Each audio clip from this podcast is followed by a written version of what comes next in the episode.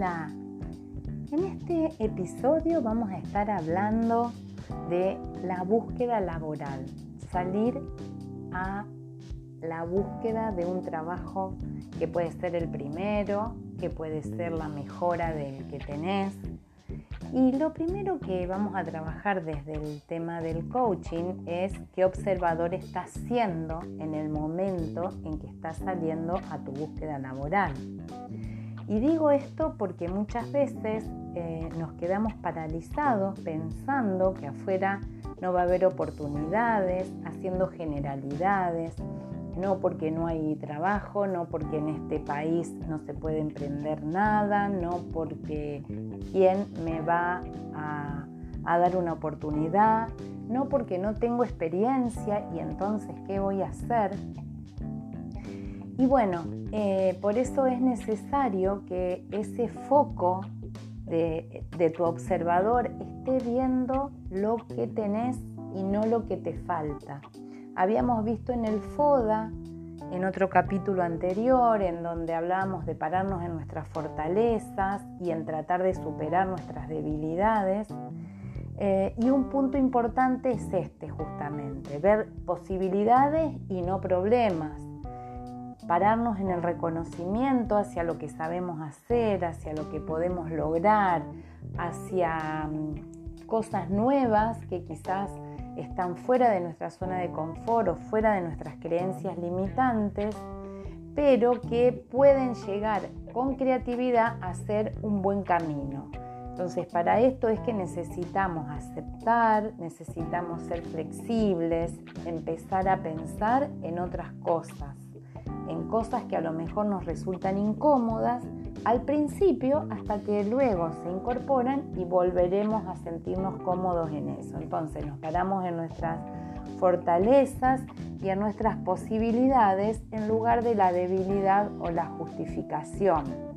El observador decimos que justamente es esa forma particular que cada individuo le otorga em, sentido a la situación que está enfrentando antes de intervenirla. Entonces, si mi manera de pensar va a ser desde un punto de vista de las debilidades que tengo y de lo que no voy a poder, entonces probablemente, probablemente no pueda salir a buscar eh, trabajo de una manera eh, que pueda llegar a conseguirlo. Voy a, voy a ver que los caminos se me van a cerrar y que voy a estar encarando esta búsqueda desde lo conocido, desde lo que sé. Es lo que decimos, estoy viendo el vaso medio lleno o el vaso medio vacío. Estoy mirando desde el miedo o estoy mirando parado en la confianza, tanto en mí como en lograr ese objetivo que estoy buscando estoy mirando desde la certeza, estoy mirando desde una comparación y, con el peor, con el síndrome del impostor, en este de que yo nunca voy a servir para este trabajo, yo no puedo hacer aquello. Entonces, desde lo que tengo o desde lo que me falta. Porque de esa manera, si yo puedo darme cuenta de esto, voy a poder modificar esas creencias que me están limitando, descubrir que hay nuevas oportunidades, a lo mejor darme cuenta que necesito mejorar mis relaciones. Por eso es tan importante primero tener el FODA nuestro hecho, el FODA personal, saber qué es lo que me está faltando, saber cuáles son las oportunidades que tengo afuera y cuáles son las amenazas también para tener mitigados los riesgos. Puedo accionar en el presente para tener un futuro distinto. Como siempre decimos, entonces el coaching me va a llevar desde este momento actual al momento que quiero llegar, me va a acompañar en esa brecha entre donde estoy y donde es mi deseo, mi sueño, donde quiero estar. Entonces, justamente para lograr esos objetivos es necesario pensar qué es lo que quiero conservar de esta manera de ser y qué es lo que necesito cambiar o hacer algunos pequeños ajustes para poder lograr aquello que estoy buscando. y pensar si estoy haciendo foco en lo realmente importante. Cuando hablamos de confiar, también hablamos del triángulo de la confianza, confiar en mí, confiar en el otro y confiar en el objetivo buscado. Si no estoy confiando en el objetivo buscado, ver de hacer foco en lo realmente importante. Porque recordemos que aunque nada cambie, si yo cambio, todo cambia. Y muchas veces nuestra falta de resultado con la consiguiente emoción frustración se halla justamente en nuestra incapacidad de salir del lugar donde estamos. Entonces, de esa zona de confort donde yo estoy cómodo, estoy tranquilo, estoy calentito, por así decirlo, y entonces salir de esa zona de confort muchas veces nos genera esas incomodidades o ese pánico llegado al extremo. Entonces, para eso necesito hacer acciones diferentes y em, para obtener resultados diferentes, actuando con responsabilidad y elegimos decir quién yo voy a elegir ser ante esta situación de la búsqueda laboral. ¿Quién elijo ser ante esta situación de querer mejorar mi situación actual. O lo mismo vale si quiero empezar a emprender, por ejemplo. Me hago responsable. ¿Qué es lo que está en mis manos hacer?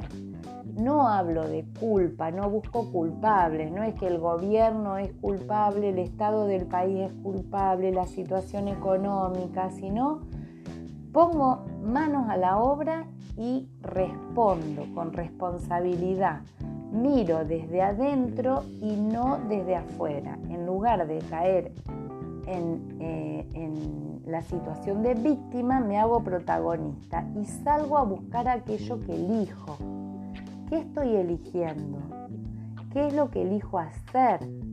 Entonces, es muy importante cambiar el observador que estoy siendo. Es muy importante el lenguaje con el que salgo a la búsqueda eh, laboral, ya sea mi primer trabajo o ya sea la mejora del actual. Esto también es válido, repito, si yo quiero arrancar con algún negocio, ese lenguaje generativo que es el que yo uso para que las cosas sucedan. ¿Eh? Entonces digo, a ver, y utilizo todos los recursos, también puedo utilizar recursos de PNL, de programación neurolingüística, en donde ahí voy a ver cómo planteo los objetivos, cómo voy a plantearme los objetivos para que se cumplan, siempre en positivo, siempre este, fijando un tiempo.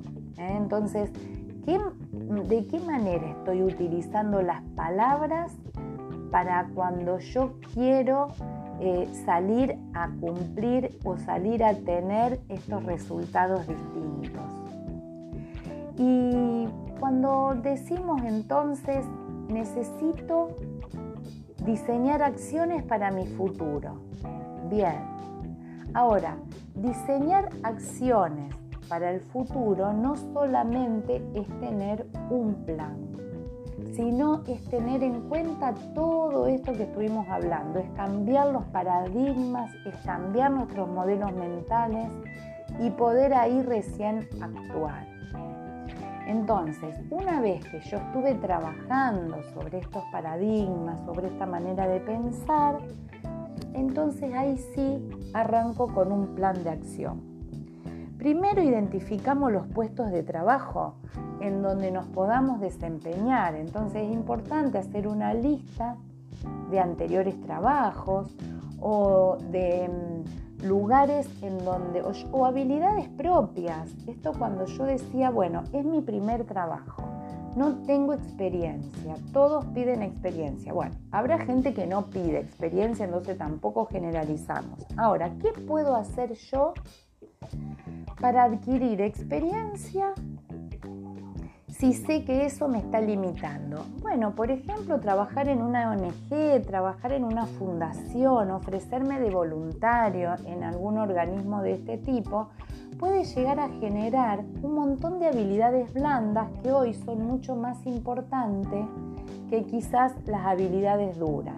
Estas habilidades blandas como trabajar en equipo, como empatía, como humildad, como tantas cosas, pueden llegar a desarrollarse perfectamente en una fundación y también me podrán servir luego para mi currículum. Entonces, identificamos los puestos de trabajo que podemos desempeñar con una lista, con aquellos trabajos también que encajan con nuestra formación y con nuestros talentos. Identificar posibles empresas relacionadas con este punto también.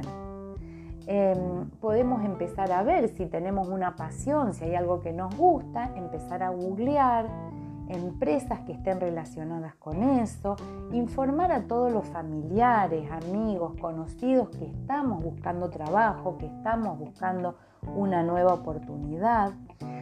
Utilizar todas las fuentes de información sobre empresas y trabajos que se ajusten a nuestro perfil. Anuncios, páginas web, consultoras. Hoy por hoy tenemos un montón de lugares para, para buscar. Entonces, si inicio esa búsqueda, van a haber distintas alternativas para llegar a los electores. Las redes de contacto, los avisos en los diarios, las consultoras las empresas en general, las bolsas de trabajo, portales de empleo, LinkedIn, em, bolsa de trabajo, CompuTrabajo, Zona Shop, Boomerang. Em, muchas empresas también incorporan las grandes empresas, deje su currículum. Bien, tercero, preparar el material para la presentación, que va a ser el currículum vitae, una carta de presentación y otros documentos preparar el currículum que esté ajustado al puesto de trabajo que yo estoy seleccionando y preparar cualquier otra documentación también que pueda ser necesaria, como los títulos, alguna fotocopia, alguna carta de recomendación, certificados. Y prestar atención en el tema del currículum, porque el currículum justamente tiene que tener algunos tips que vamos a ver.